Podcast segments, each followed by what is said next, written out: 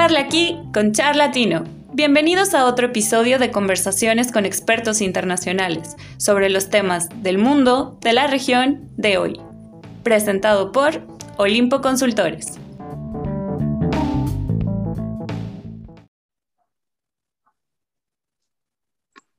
Hola, buenas noches y bueno, buenas tardes para algunas otras eh, latitudes dentro de Latinoamérica. Estamos en eh, este charlatino podcast en una versión bastante interesante donde vamos a ligar algunos temas tanto eh, del mundo como de América Latina.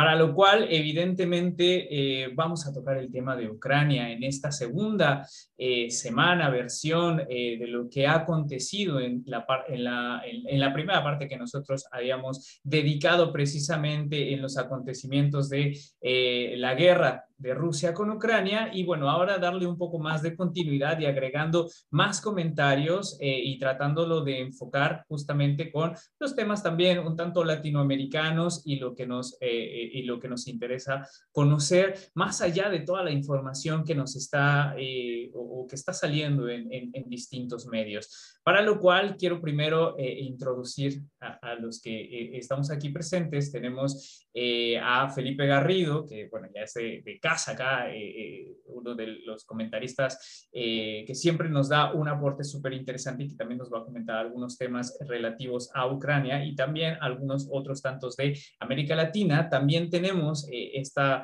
en esta tarde-noche a eh, Lucero Sobrino. Ella eh, nos está acompañando desde Perú, exactamente desde Cusco. Bueno, ella es bachiller en Derecho y bachiller en Derecho de, de, la Universidad Andina de Cusco, que también nos va a estar comentando. Y le damos la bienvenida a Stephanie Balcázar, que eh, bueno, también ella nos está acompañando y nos va a dar algunos comentarios más adelante sobre lo que está pasando en América Latina, en la parte de, Colombia específicamente y algunos otros aspectos eh, que serán interesantes para este podcast. Así que bueno, buenas noches, les doy eh, a todos y a todas la bienvenida.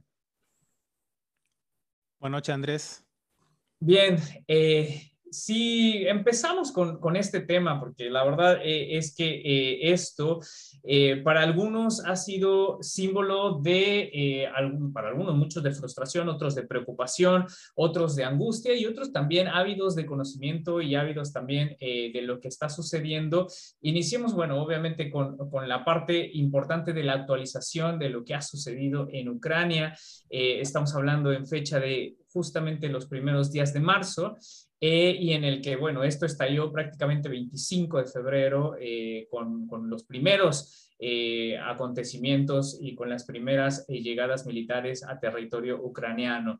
Lo que ha acontecido actualmente es mucha información, yo diría, no sé, hoy vamos a, a, abrir el debate. Sin embargo, actualmente estamos en un punto en el cual siguen tropas eh, rusas dentro de Ucrania, sin que realmente sepamos cuál es el avance de todo esto, pues nos llega información a veces inmediata y quizás sin poder conocer eh, eh, la fuente directa de, de todo esto, pero bueno, ha tratado de avanzar en el sentido de eh, algunas conversaciones, pláticas, tratar de retomar todo el tema de la diplomacia. Sin embargo, bueno, sigue la guerra y siguen eh, las, las sanciones por parte de los países y líderes mundiales occidentales, sobre todo de Unión Europea y de Estados Unidos, lo cual ha complicado bastante la economía, las finanzas y los temas de los precios a nivel internacional, que justamente esa es la segunda etapa eh, en la cual nos estamos adentrando los demás países que no estamos en conflicto directo eh, eh, en, en, este sentido con, con estos países que sí están en guerra que eso lo veremos justamente ahora con Felipe, que nos comentará un poco en la parte histórica para también disipar un poco de estos mitos, un poco también de la mala información y, eh, bueno, tener alguna información de, de, base para poder comentar lo que está sucediendo y sobre todo lo que nos interesa más, que es saber qué es lo que va a suceder, eh, pues, en este 2022 que apenas empieza con, mucha, con muchas, eh, pues, no sé, con, con, buenas y malas cosas. Sí, porque pasaron cosas. Entre la semana pasada, que le dimos un, le dimos una vuelta a lo de Ucrania antes de que comenzara la, la invasión propiamente tal, y de hecho acertamos con, que dijimos que esto iba a escalar un poco al ámbito militar, no iba a ser solo un tema de declaraciones. Eh, así que en eso creo que no nos equivocamos. Eh, pero aún así yo creo que todos nos sorprendimos con, con, con, lo que, digamos, con la violencia que esto ha ido, ha ido, ha ido escalando. Entonces, por eso decía, más allá de que lo hablamos la semana pasada, bueno, en esta semana pasaron muchas cosas. Eh, entre paréntesis, primero daba, daba, la impresión de que Vladimir Putin había como eh, dejado a todo el mundo helado con una decisión súper rápida de invadir Ucrania en regiones que no eran parte del Donbass, que no estaban dentro del mapa o de lo esperable. Y luego nos volvimos a sorprender con la eh, prolongación del conflicto, dada la eh, resistencia, podríamos decir, de Ucrania, las decisiones y las declaraciones que ha tomado el presidente eh, ucraniano, en fin. Entonces ha sido como una semana muy vertiginosa en ese tema. Y a mí me interesaría hacer una, como una reflexión de qué significa esto en el largo plazo, porque todo esto que comenté recién es como la contingencia, lo que está en la superficie, lo que vemos y lo que conversamos en el día a día pero en mi caso, como docente de historia, me, tengo el vicio de, tratar de ver estas cosas e, en función de plazos más largos. Y yo creo que este conflicto de Ucrania es la expresión o una expresión más de eh, el fin de un ciclo político, que es lo que hemos estado viniendo y diciendo desde la temporada pasada, que estamos viviendo en Occidente y en el mundo en general, pero sobre todo en Occidente, la expresión del fin de un ciclo político que estaba marcado por el orden liberal. Era el orden liberal que tenía una hegemonía dentro del mundo, que era Estados Unidos, con sus principios liberales, incuestionables. ¿ya? No digo que esto esté bien o esté mal, ¿no? estoy diciendo que antes eh, existía una hegemonía aceptada tácitamente por el mundo y que hoy día eso no es así. ¿ya? Existen movimientos anti-globalización de derecho o de izquierda, da lo mismo, eh, entonces, ese solo hecho ya demuestra que estamos en, una, en un momento de crisis. ¿Y por qué digo que esto tiene que ver con eso? Porque eh, Vladimir Putin comienza a, creo yo, desde su mentalidad realista, ¿no? Aquí, Andrés, tú también eres magíster en relaciones internacionales, cuando nosotros estamos relaciones internacionales, la primera teoría que te enseñan es el realismo, ¿no? Esta cosa que parecía extinta, ¿no? Que, que, parecía que estaba un poco fuera de tono de la realidad actual. Y bueno, vemos Pasó de moda el realismo. Pasó de moda el realismo, ya no existe. Bueno, Vladimir Putin es quizá la personificación de lo que queda del realismo eh, de forma quizá más, más explícita. Y él, dentro de su mentalidad realista, viene viendo síntomas de debilidad en Occidente. Primero lo vio con Crimea. Cuando anexiona Crimea dice, ojo, se puede. Y luego, el año pasado, vimos cómo Estados Unidos retrocede eh, de Afganistán eh, porque se lo tomaron los talibanes, que son, en términos de poder duro, inferiores, son una tribu, ¿te fijas? Más allá de que efectivamente tienen entrenamiento militar y que hay variables también locales que influyen en eso, pero, pero en términos de poder, eh, de poder duro, ¿no? lo tradicional, en lo que, lo, que, lo que ve el realismo, es una retirada de Estados Unidos. ¿ya? Entonces, al oler, ¿cierto? Como los tiburones cuando huelen la sangre en el mar, eso los acerca a, tomar la decisión ya a, cazar. ¿ya? Eh, eso, eso es realismo. Eh, Putin huele esa debilidad de Occidente y por eso que se atreve a hacer lo que se atreve. esto claramente está planificado. No sé si ha salido tal y como Putin se lo imaginaba, pero efectivamente la decisión de Rusia viene tomándose hace mucho rato. Entonces, es una expresión de esa debilidad. Eh, en ese sentido, yo creo que una mirada realista de verlo es como Putin como un retador de este orden liberal en, retirada. Y desde otro ángulo, nosotros tenemos la mirada eh, occidental del conflicto, que es la de eh, el autoritarismo versus, ¿cierto?, las instituciones que respaldaban la libertad, la democracia, en fin, y esto, eh, porque efectivamente el relato de los medios de comunicación eh, es muy importante actualmente. Con, mucha, con mucha razón, yo comparto parte de ese relato, por cierto, que esto enfrenta una expresión de autoritarismo versus una expresión de democracia, que no necesariamente es izquierda versus derecha, ¿no? Eso también tenemos que eh, descartarlo ya como categorías que tenemos eh, en estos momentos, en esta década, izquierda y derecha como conceptos que no se ajustan eh, estrictamente a, a, la realidad que tenemos más compleja y más líquida. Entonces, lo que estamos viendo es el fin del paradigma también del idealismo. ¿no? Esta es la segunda teoría que nos enseñan siempre en relaciones internacionales, el idealismo. Lo contrario, los conflictos se resuelven vía cooperación. Y Occidente, en, el, en la era del orden liberal, encontró una manera de resolver esos conflictos. ¿A través de qué? A través de las instituciones internacionales. Unión Europea, ONU, OTAN, las organizaciones internacionales, la cooperación garantiza la paz. Pues bien, hoy día estamos viendo que estas organizaciones no garantizan la paz. Por lo tanto, ese paradigma también se nos cae. Y esto, esto es lo interesante, eh, esto es lo interesante que estamos viendo en el, en el conflicto. Eh, y ojo, no quiero decir con esto que Vladimir Putin sea un retador que esté triunfando, ¿ah? que tenga una tesis en la cual está correcto, porque de todo esto puede terminar perdiendo Rusia también su, su eh, puede terminar no ganando nada, digamos, no sabemos cómo va a terminar el conflicto, pero sí es un fenómeno, es un hecho, es una expresión de algo que está cambiando.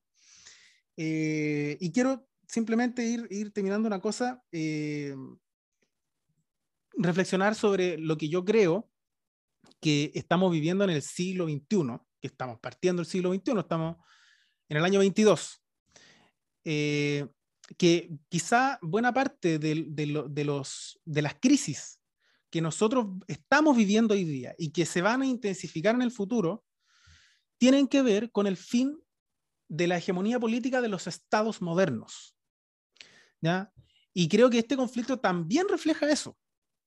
¿Por qué razón? Porque Putin, dentro de su realismo, ¿cierto?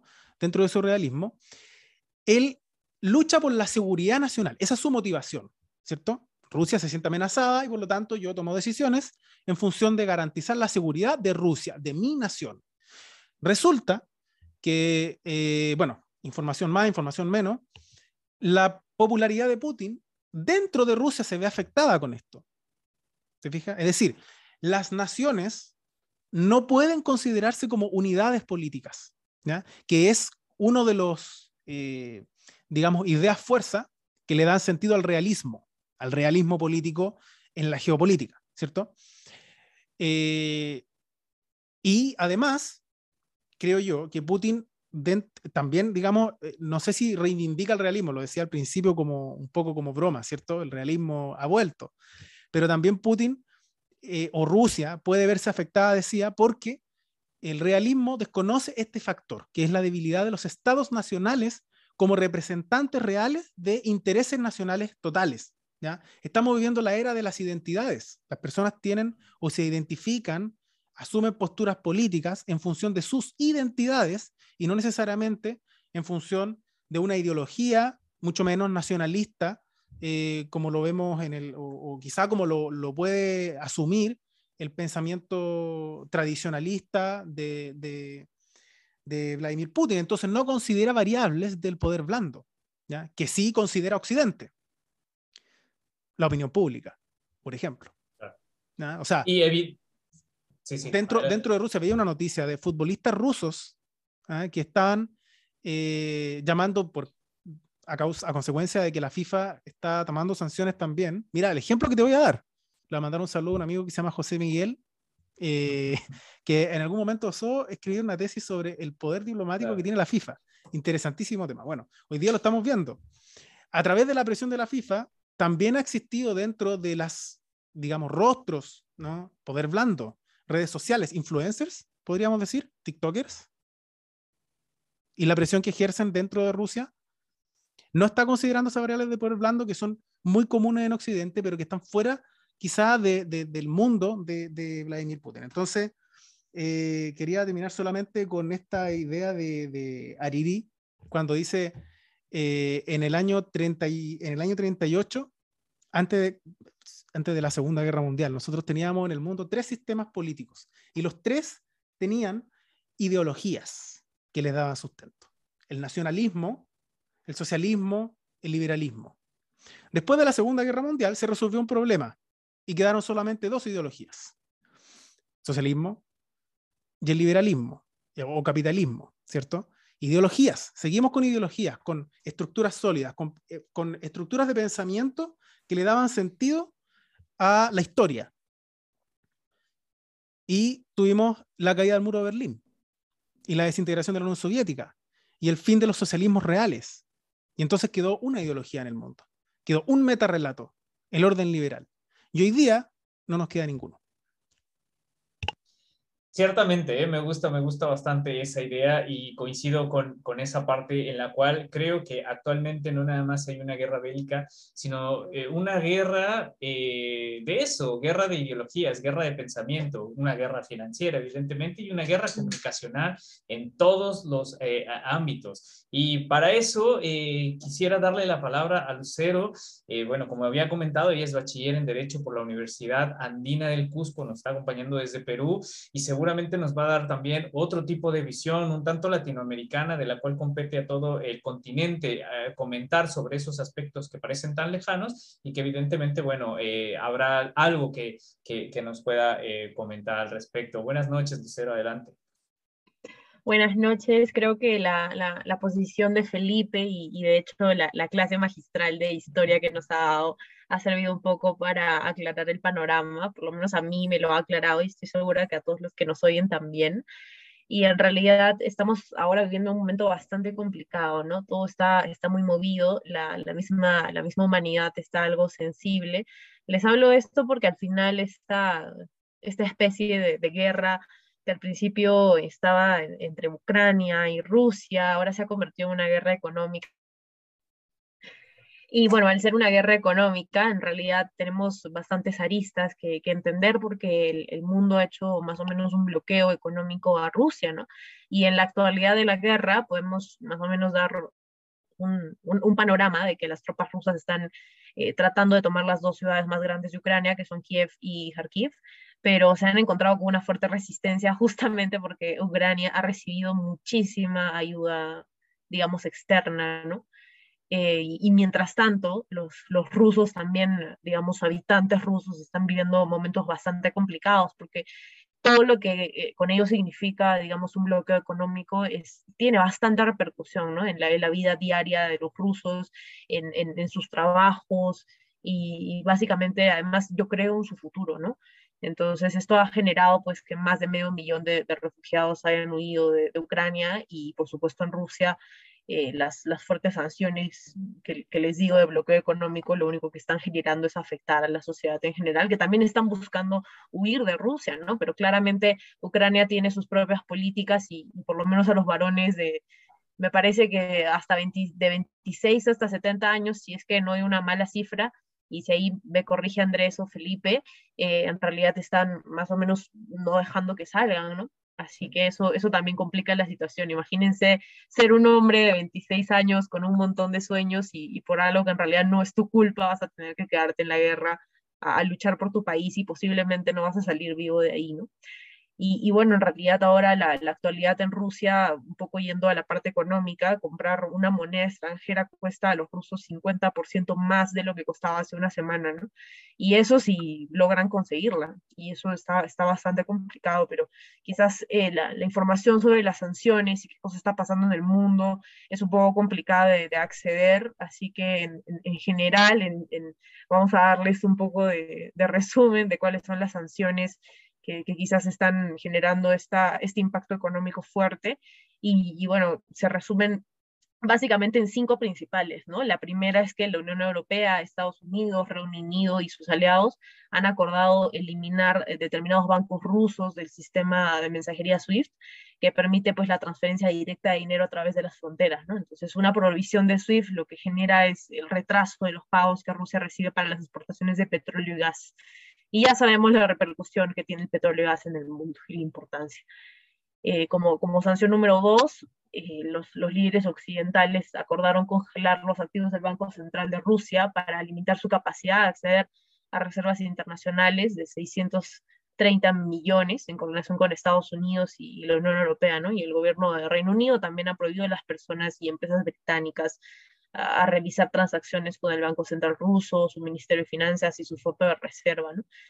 Además, la acción sobre el sistema SWIFT y el Banco Central también se van a congelar los activos de todos los principales bancos rusos, lo que va a generar que los excluyan del, del, del sistema financiero del Reino Unido, ¿no? Y esto, por supuesto, les hace imposible acceder a las libras esterlinas o compensaciones, ¿no? Y el Reino Unido, la Unión Europea, Estados Unidos y otros países han anunciado también restricciones a los productos que se pueden enviar a Rusia, ¿no? Entonces, básicamente nadie puede donar o ayudar a Rusia con, con, digamos, artículos civiles como militares, como artículos de tecnología o productos químicos o láseres, ¿no? Y finalmente existen sanciones individuales a, a, Vladimir Putin y a su ministro de Relaciones Exteriores, que con sus activos en Estados Unidos, eh, la Unión Europea, el Reino Unido y Canadá van a ser congelados, ¿no? Y en el caso de, Estados Unidos, ellos sí ya no lo quieren en su país, así que le han prohibido también viajar. Pero claramente ante todas estas, digamos, medidas de, de, darle la espalda, Putin jamás se va a quedar callado porque su experiencia y formación en la KGB tampoco se lo permite, así que lo que ha hecho básicamente es que el Ministerio de Exteriores, eh, de Relaciones Exteriores de, Rusia ha amenazado con sanciones propias contra Occidente, ¿no? Y esto puede incluir pues la reducción o el cierre del suministro de gas a Europa. Y creo que eso es lo que ojalá ahí Felipe me, pudiera corregir, pero creo que justamente eh, ese suministro de gas a Europa es algo que, que, que, se teme bastante, ¿no? Porque los inviernos son muy, muy crudos en Europa y, y, pues realmente necesitan, y además con todo lo que esto implica el, movimiento económico eh, de, de, del gas, ¿no? Yo nada más quería darles una, una perspectiva de esto y, y seguramente ahí tendremos a, Felipe o Andrés conversando un poco más sobre, sobre el tema y las sanciones y todo lo que ello implica. Sí, y justamente es algo que es súper interesante eh, comentar al respecto de todas estas, eh, pues, eh, de todas estas sanciones económicas que está haciendo Occidente, y que porque lo estamos viendo. Y claro, están teniendo efecto, están teniendo un efecto muy importante, pero bueno, sacando un poco más eh, la bolita de cristal, que es lo que nos corresponde de repente a los internacionalistas, es eh, tratar de visualizar lo que viene después de todo esto, porque obviamente estas sanciones no se pueden mantener en el largo plazo. Eso es sumamente importante dejarlo en claro. Sí, adelante, Felipe. No, aquí tengo una pregunta, pero no, sí. no para que la responda, no para que la responda, no, no, no quiero poner nervioso a nadie, sino que es como una pregunta que en verdad quiero hacer de, así como retóricamente. No sé, ya. Eh, ¿qué es lo que podría darle la posibilidad de negociar algo a Vladimir Putin en el caso de que esta guerra se prolongue demasiado? ¿no? Es decir, en el caso de que Ucrania se transforme en una especie de Vietnam. Okay. Tan grande que la misma opinión pública rusa termine votando la guerra, ¿no? que fue lo que le pasó a Estados Unidos en Vietnam. Pensando en esa misma lógica de la potencia que se debilita frente a un enemigo, entre comillas, débil, eh, y lo relaciono completamente con el, con, el, con el comentario que hacía Lucero. Yo creo que así, de todas maneras, Europa necesita el gas ruso, pero asimismo también Rusia necesita vender su gas. Entonces, creo que, sí. creo que la salida necesariamente, o no necesariamente, pero eh, debiese tener una ventana eh, comercial todavía abierta. Además de quizá impedir que Ucrania ingrese a la OTAN, que es como el objetivo geopolítico de Vladimir Putin, Pareciera. tampoco puede quedar con relaciones económicas tan malas con Europa. Porque no le conviene, de hecho, ¿no? No, no, exactamente. Y yo creo que y yo creo que ahí también estamos eh, un poco subestimando eh, eh, la geoestrategia que tenga Vladimir Putin, porque como lo bien mencionaba Felipe, esto, esto trae a un, un pues un arraigo histórico, no desde el 2014, sino incluso mucho más atrás. O sea, prácticamente sí. desde que se desintegra la Unión Soviética, seguramente eh, Rusia ya tenía una visión a futuro, al igual que... Desde que asumió China, Vladimir Putin. y seguramente, y seguramente porque es de esa escuela, es de esa vieja escuela que tiene todo bien calculado, y seguramente desde el 2014 hasta este momento en donde todo parecía que ya estaba bastante bien planificado, no fue eh, una coincidencia. Los momentos en los que se dieron los anuncios para eh, eh, apoyar la independencia de estas dos, dos regiones de Donetsk y Ludansk que, eh, bueno, aún no sabemos cuáles serán el estatus eh, internacional que tengan estas regiones y si realmente van a ser eh, países independientes de Ucrania o, o, qué, ¿no? Todavía no lo sabemos porque esto es información de hoy. Sin embargo, creo que eh, el, el, el, estratega que está detrás, eh, o más bien el estratega, el estratega que es Vladimir Putin, creo que ya lo tiene cuantificado, por lo menos hasta este punto, quizá hasta el momento en el que sabía que iba a haber sanciones y que sabía que quizá eh, las, los países, eh, los líderes eh, occidentales no se iban a embarcar en un conflicto a gran escala. La cuestión es, a partir de este momento, ¿cómo nos va a llegar el coletazo hablando ya a Latinoamérica? Es decir, ¿cómo nos va a repercutir eso a nosotros. ¿Y por qué lo digo? Porque, bueno, lo decía eh, Lucero en ese sentido, eh, estas prohibiciones de alguna manera del avance de, las de la economía rusa y del avance de ciertos eh, mecanismos financieros para que puedan haber pagos, nos van a llegar de alguna u otra forma. ¿Y cómo, cómo, lo, cómo lo podemos ver? Bueno, si, deja de, si dejan de de que Rusia pueda utilizar ciertos canales financieros, ¿cómo va a pagar esas mercancías que parten desde Occidente? ¿Ok? No va a haber, eh, o sea, es decir, Rusia vende petróleo, pero también vende otro, digo, compra otros productos que ya están, eh, o sea, que ya los compró en el 2020, los compró en el 2021 y los mercados financieros generalmente van desfasados de las compras que tienen a nivel internacional, por lo que todo lo que tenga que pagar del 2021 justamente se corta a partir de esta fecha que les, que, les congelan las cuentas, que no les permiten efectuar pagos a nivel internacional y entonces los proveedores tampoco van a recibir ese pago. Por lo menos ahora no han dicho nada al respecto de cómo van a subsanar ese tipo de cuentas. Bueno, más allá de todo esto, los precios están encareciendo. Eh, evidentemente, el gas y el petróleo han subido de precio. Los, la inflación eh, a nivel general también está subiendo y esto va a generar algunos problemas, sobre todo, y ahora sí aterrizando el tema hacia América Latina eh, y hacia nuestros países, nos va a llegar a nosotros. ¿Por qué? Porque evidentemente nosotros somos los principales consumidores de estos eh, productos a nivel internacional, me refiero del gas y del petróleo, y somos productores de bienes de consumo, de materias primas y demás, que evidentemente necesitamos de esos, de esas, de esos productos, el y el gas para poder funcionar nuestras industrias. Con todo lo que traemos de inflación, y aquí abro un poco más eh, el debate para ir comentando respecto a los países en los que nos encontramos, eh, no estamos tan bien posicionados económicamente hablando, para resistir lo que otros países líderes internacionales, es decir, Estados Unidos y la Unión Europea, quizás sí puedan sortear y aún así en los escenarios que vemos no son los mejores escenarios financieros posterior a un conflicto con Ucrania, si es que se mantiene al día de hoy, es decir, a primeros días de, marzo, en donde se ha eh, contenido de alguna manera el conflicto específicamente en Ucrania. Y eh, bueno, hasta este punto todo se tratará, como bien lo decía Felipe, de eh, que esto se, se, resuelva mediante negociaciones que vayan en función de, de, de quién puede perder menos o cómo es que se puede perder menos económicamente.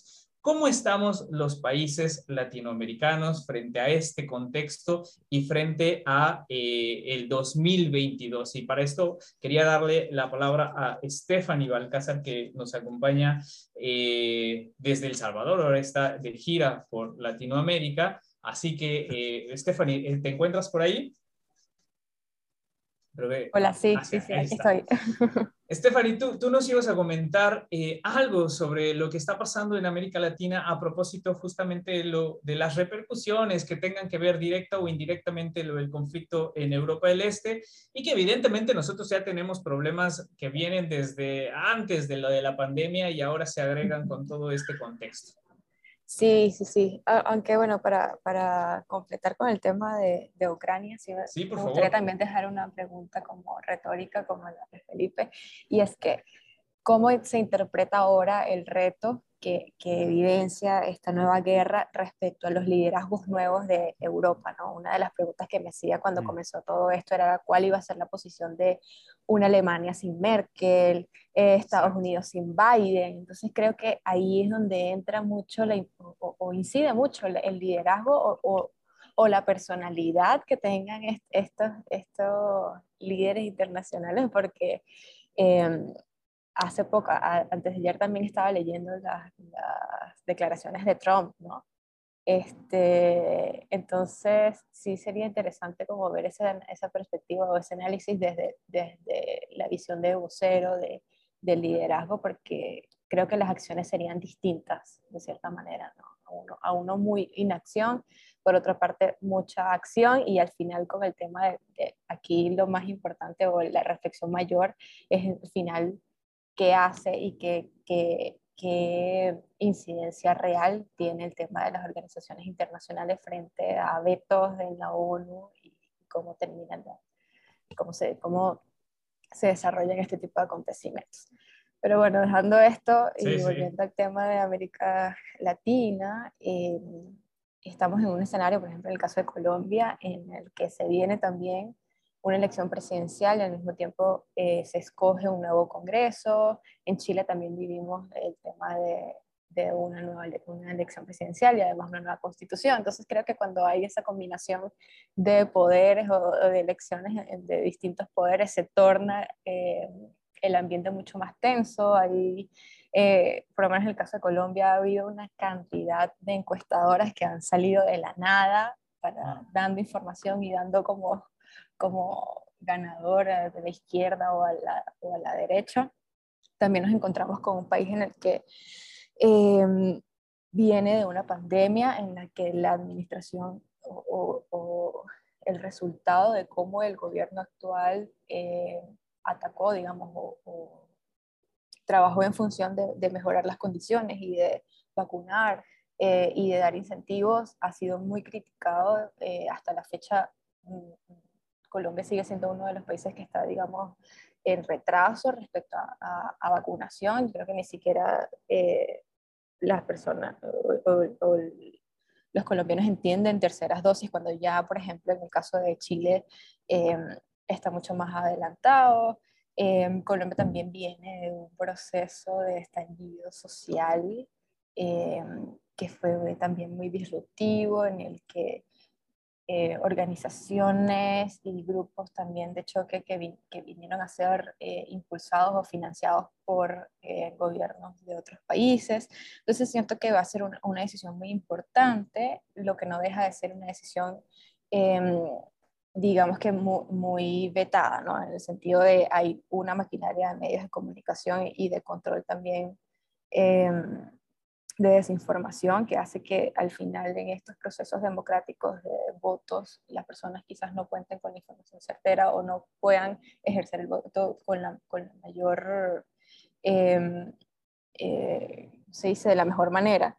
Y em, como dije, bueno, el tema de las elecciones del Congreso, aproximadamente en Colombia hay 39 millones de electores en este proceso de, elecciones del, Congreso. Sí es bien particular porque además ellos escogen senadores eh, por circunscripción nacional, otros por circunscripción especial indígena y también eh, hay, eh, hay, cinco senadores creo que, que, se van a escoger que son del partido de la FARC, es decir, de la Fuerza, de la fuerza Alternativa Revolucionaria Común, que de acuerdo a los acuerdos, perdón, a la firma de los tratados de paz del 2016, son, se estableció que esos son curules eh, para periodos del 2018-2022 y 2022-2026, es decir, que las personas también van a tener que votar, digamos, por una representación en ese sentido.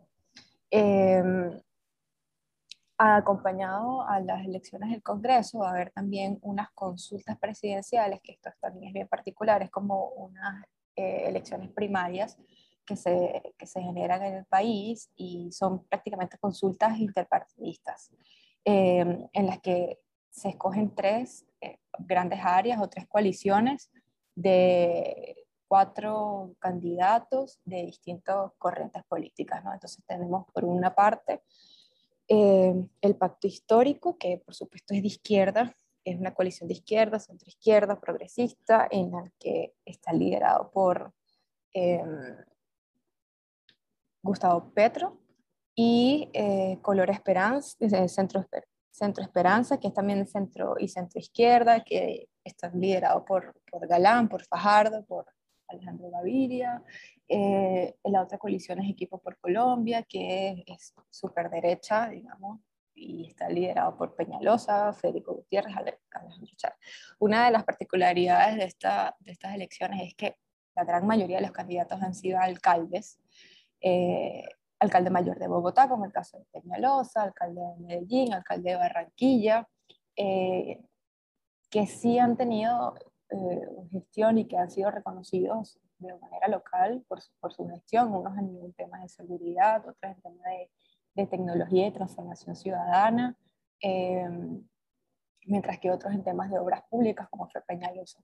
Entonces, parte de, la campaña y, digamos, de esta estructura del argumento se basa precisamente en esos logros que estas personas han tenido en sus gestiones.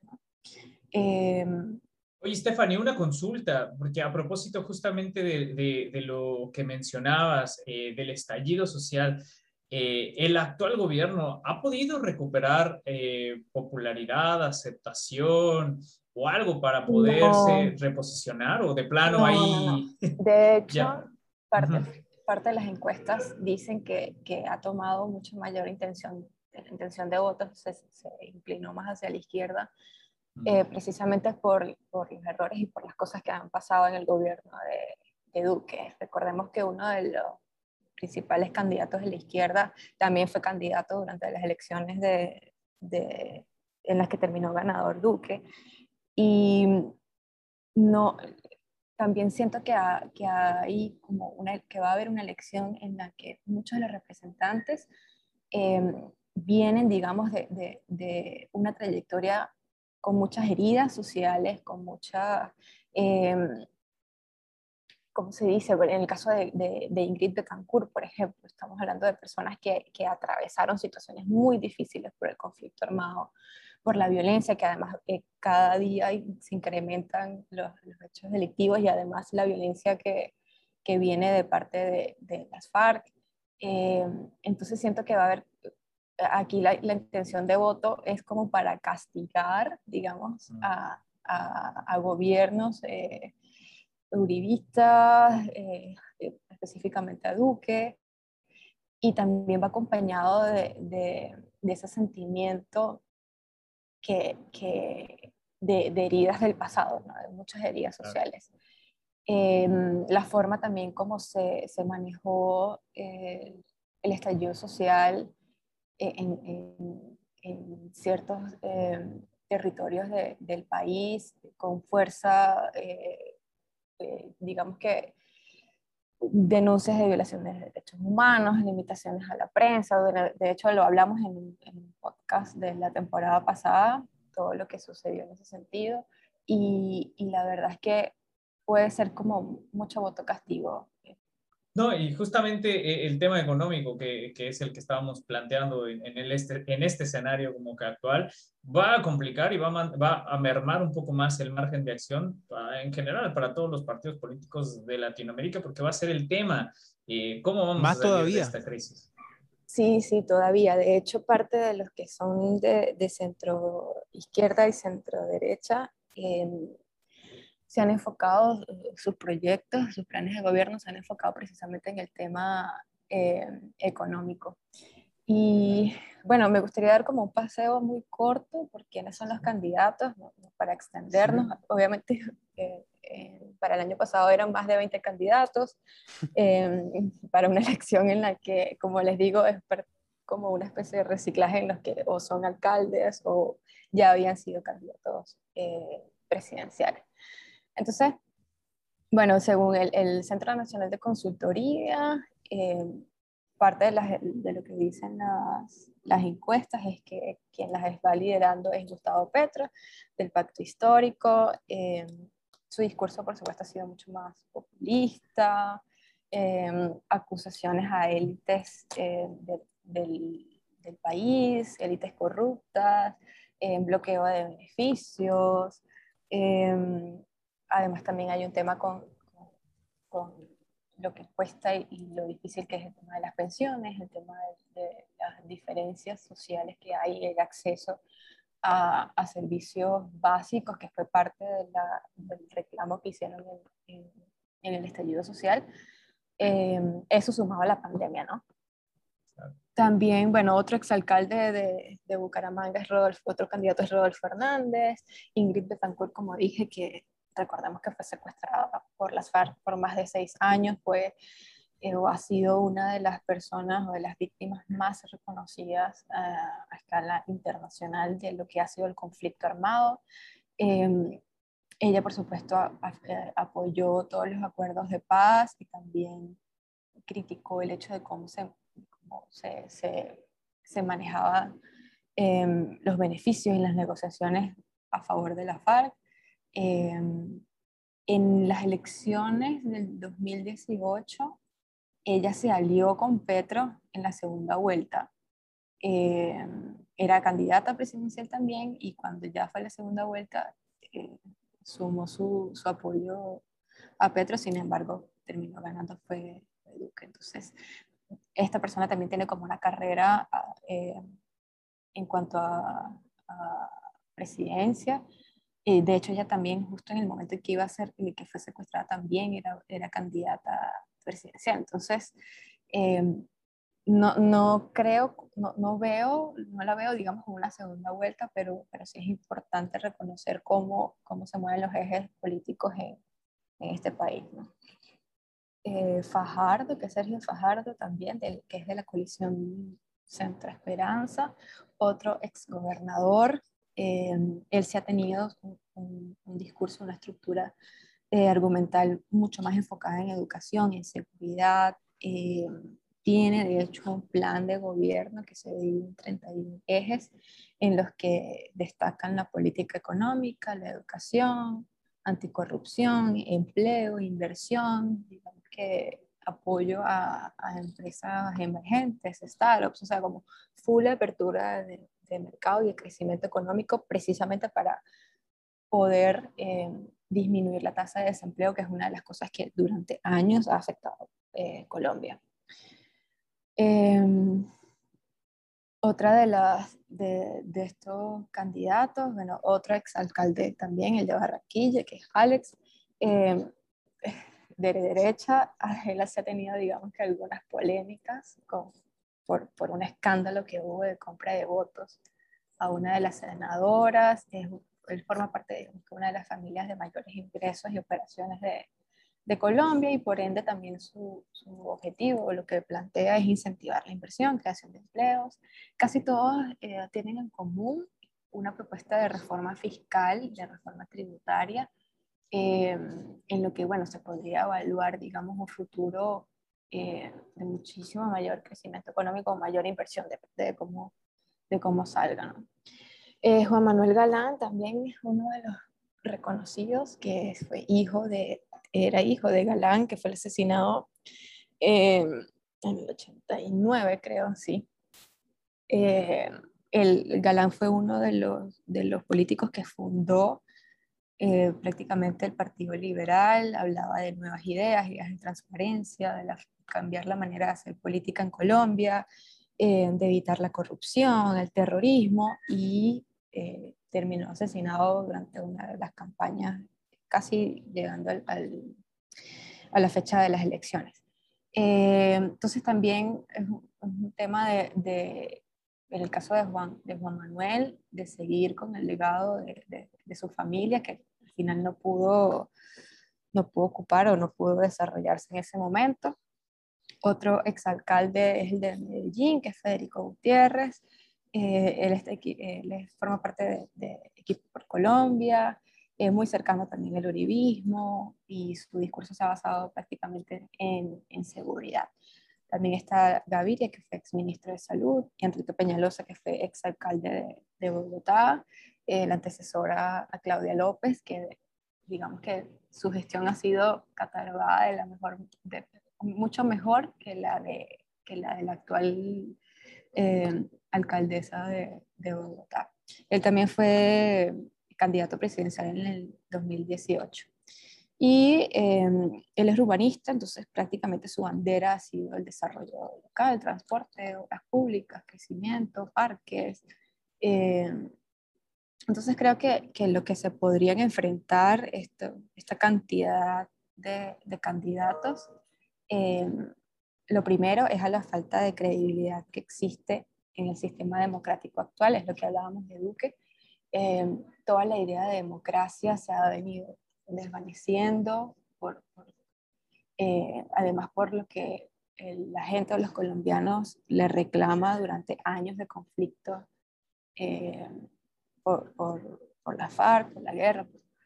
Eh, Colombia también es el, segundo país de, América Latina donde la población se ha declarado en desacuerdo con esta idea de, de democracia. Eh, además, como les dije inicialmente, la inseguridad ha aumentado desde el 2021, incluso a pesar de la pandemia. Entonces, eh, creo que lo que enfrentan los colombianos que durante muchos años han vivido esa desigualdad, eh, esa falta de acceso y, y, de, equidad.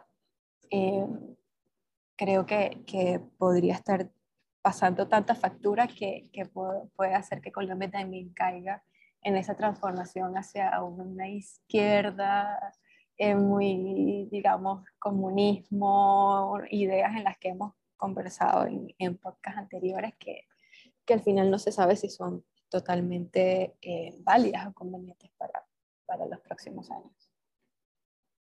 Vaya, vaya, sí, es, es verdad. Eh, el panorama es complicado y yo creo que cada candidatura o en cada elección, bueno, justamente eso es lo que se debate, ¿no? El rumbo político, económico, social eh, del país. Eh, entonces, evidentemente, muchas gracias, Stephanie, porque es, es, es, un tema que parece que con tanta noticia ahora eh, en el foco en Europa, bueno, a veces nos olvidamos de este tipo de temas. Y que justo también Lucero nos iba a dar alguna actualización de lo que está pasando ahí en Perú, porque digo, Perú ha, ha, dado noticias desde que inició este nuevo gobierno. Nosotros también lo habíamos platicado en otro para, para platicar.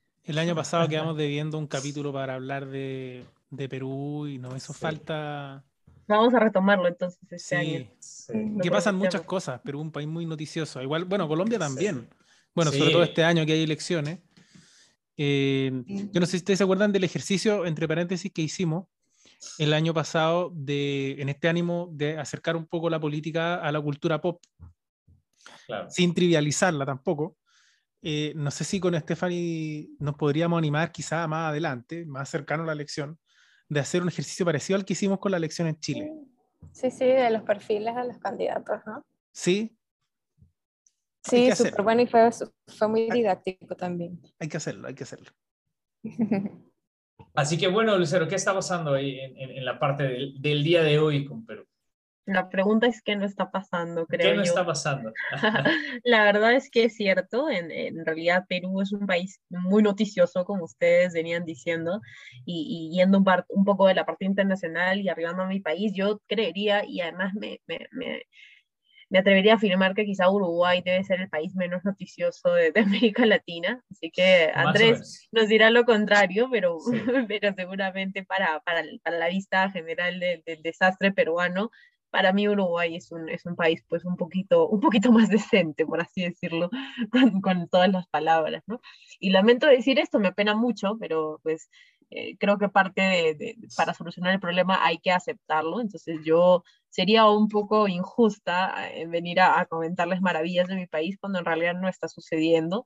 Hay mucha información eh, y muy dispersa además, pero, pero la realidad es, se resume en, en varias cositas, ¿no? Y la primera es que hay muchos casos de corrupción y creo que ese es el principal problema. La corrupción está enraizada eh, no solamente en espacios, digamos, del Estado, sino en partidos políticos, en líderes políticos, en el que menos está enraizada la corrupción y ese es eh, el problema estructural que de pronto, seguro no solamente tiene el Perú, sino muchos países de América Latina, pero en especial en Perú, eh, hablo de, mi país porque eh, estoy siguiendo pues las noticias y además hago política, entonces me permite, me permite hablar con, con, un poco de conocimiento. En Perú tenemos ahora un problema de anomia social bastante complicado y es que hemos normalizado prácticas que realmente no deben ser normales. Pues antes nos sorprendíamos bastante cuando había un caso de corrupción, antes habló de hace unos siete años, ocho años, ¿no? Era wow, y ahora un caso de corrupción es eh, uno más.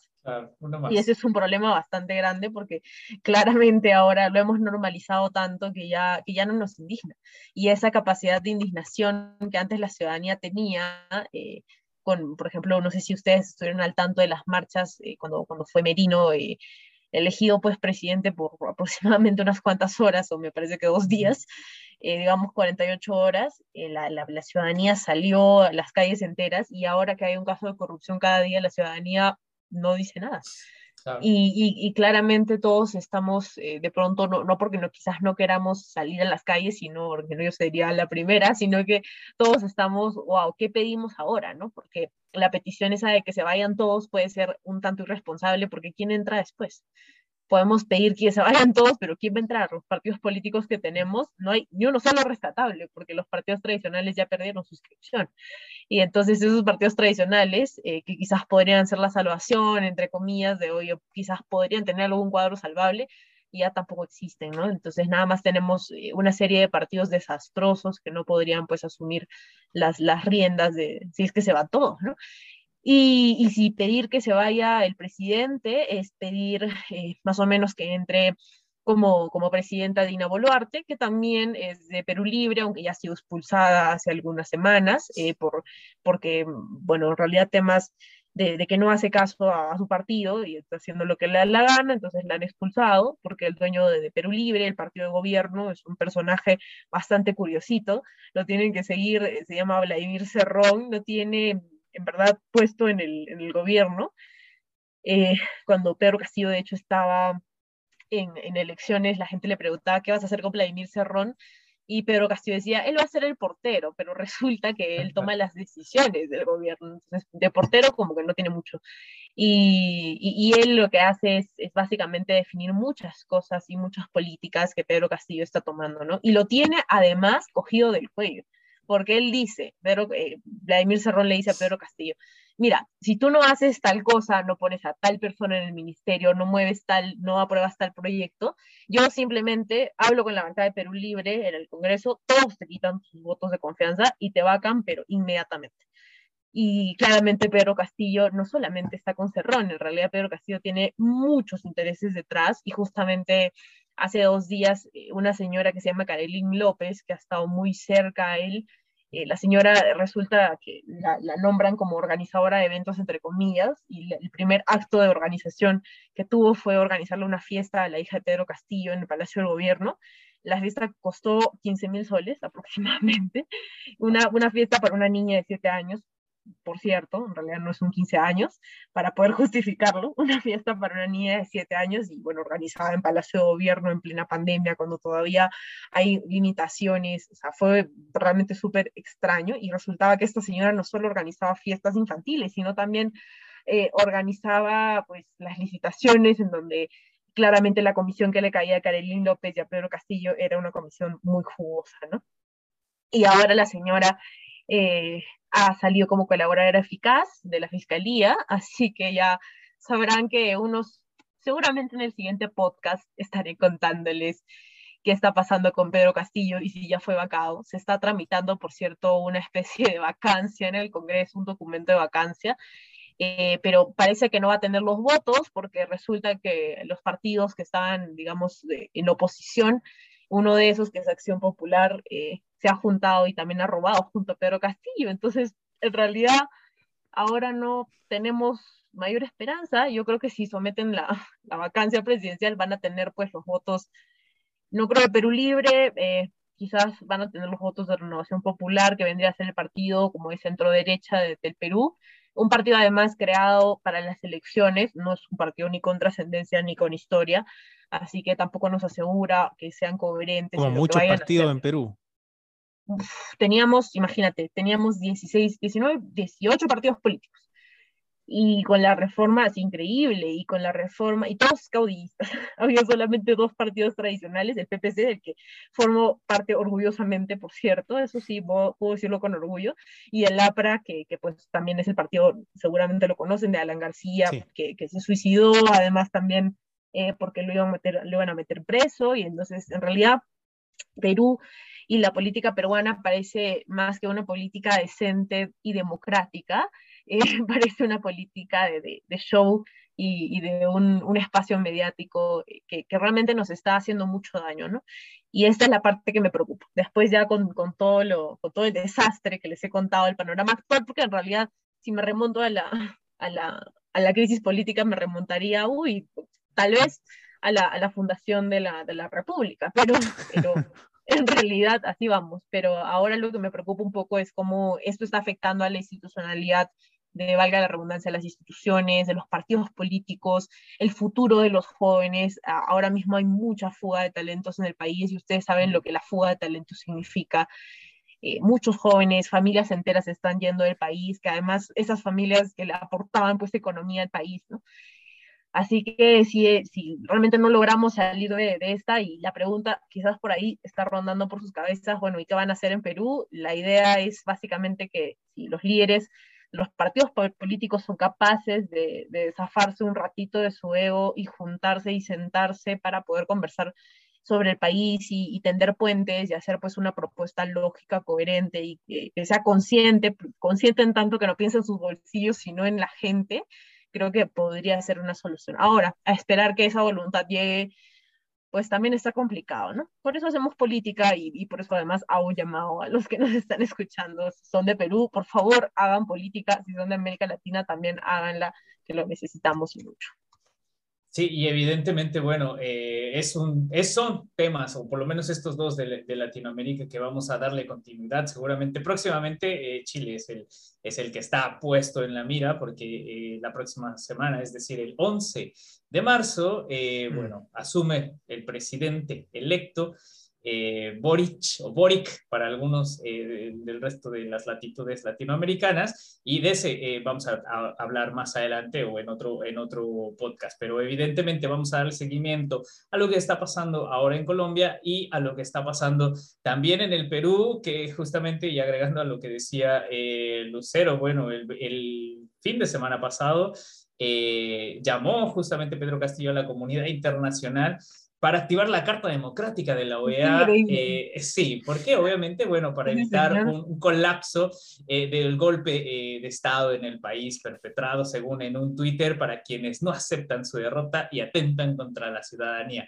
Es increíble ese Así que tenemos se le ocurre decir algo cada vez más interesante. un, día, un día habló de un cuento entre el pollo y el niño y lo contó en las Naciones Unidas y fue realmente un desastre para ustedes que saben de las relaciones internacionales y la importancia además que tienen los protocolos internacionales. Eh, en realidad esto es pues una burla, ¿no? Y lo que nos está haciendo a nivel internacional es dejando una repercusión bastante complicada. Así que sí, Perú todavía merece unos aproximadamente infinitos capítulos más, 100 capítulos para poder terminarlo. Definitivamente. Y bueno, eh, no sé si tengan algunos comentarios finales eh, para ir cerrando este podcast, porque podemos de aquí a la... Nos está quedando un poquito largo el capítulo de esta, esta, semana, pero es porque había mucho material acumulado. Estamos empezando en 2022, estuvimos todo el verano. Eh, bueno, en mi caso, en, la playa, tirado por ahí, no, no, no, Entonces teníamos mucho material que acumulado, tú lo mencionabas así al pasar, lo de Chile la próxima semana, ya se acerca el cambio de mando para que asuma Boric. Y, más, más, que analizar este nuevo gobierno de centro izquierda, a mí me interesa más analizar este nuevo gobierno millennial, que implica, creo mm. yo, otras variables también de análisis que son interesantes. Y para este año, en el caso de Chile, súper cortito, decir que también el otro desafío que nosotros vamos a vivir en Chile es la constitución. ¿ya? ¿Qué, qué, ¿Cuánto ah. aceptación tiene? Existió durante todos estos últimos años en Chile un, un, consenso respecto de lo que no queríamos. No más AFP, no más abusos, en fin. Pero no existía un consenso tan claro, y creo yo que eso se puede ver ahora, respecto de lo que sí se quería, ¿no? Un poco lo que decía Lucero, que se vayan todos. Pero ¿y ahora qué? ¿Cachai? Entonces yo creo que eso, eso va a ser un, un, fenómeno interesante de ver qué tanta aceptación tiene la nueva, la nueva constitución y ver, y bueno, seguir los demás reality, el reality show de la política peruana, que como lo que sí. Lucero. Sí, y evidentemente, bueno, eh, Lucero mencionaba que qué pasa en la parte de Uruguay, realmente lo más eh, trascendental ahora que tenemos acá en el país es eh, que se vota un referéndum sobre la ley de urgente consideración, que también igual podemos ahí hacerle algún eh, podcast eh, referente. a lo que está pasando acá, digo, no es ah, quizá eh, tan polémico como otros países, pero es parte también de la política y, eh, y es parte también de, de, la vecindad latinoamericana, que entre otras cosas, siendo mexicano, bueno, también podemos comentar sobre las tantas polémicas que resultan eh, en México y porque también se viene a mitad de año un referéndum para saber si se quita al presidente López Obrador de su cargo o no.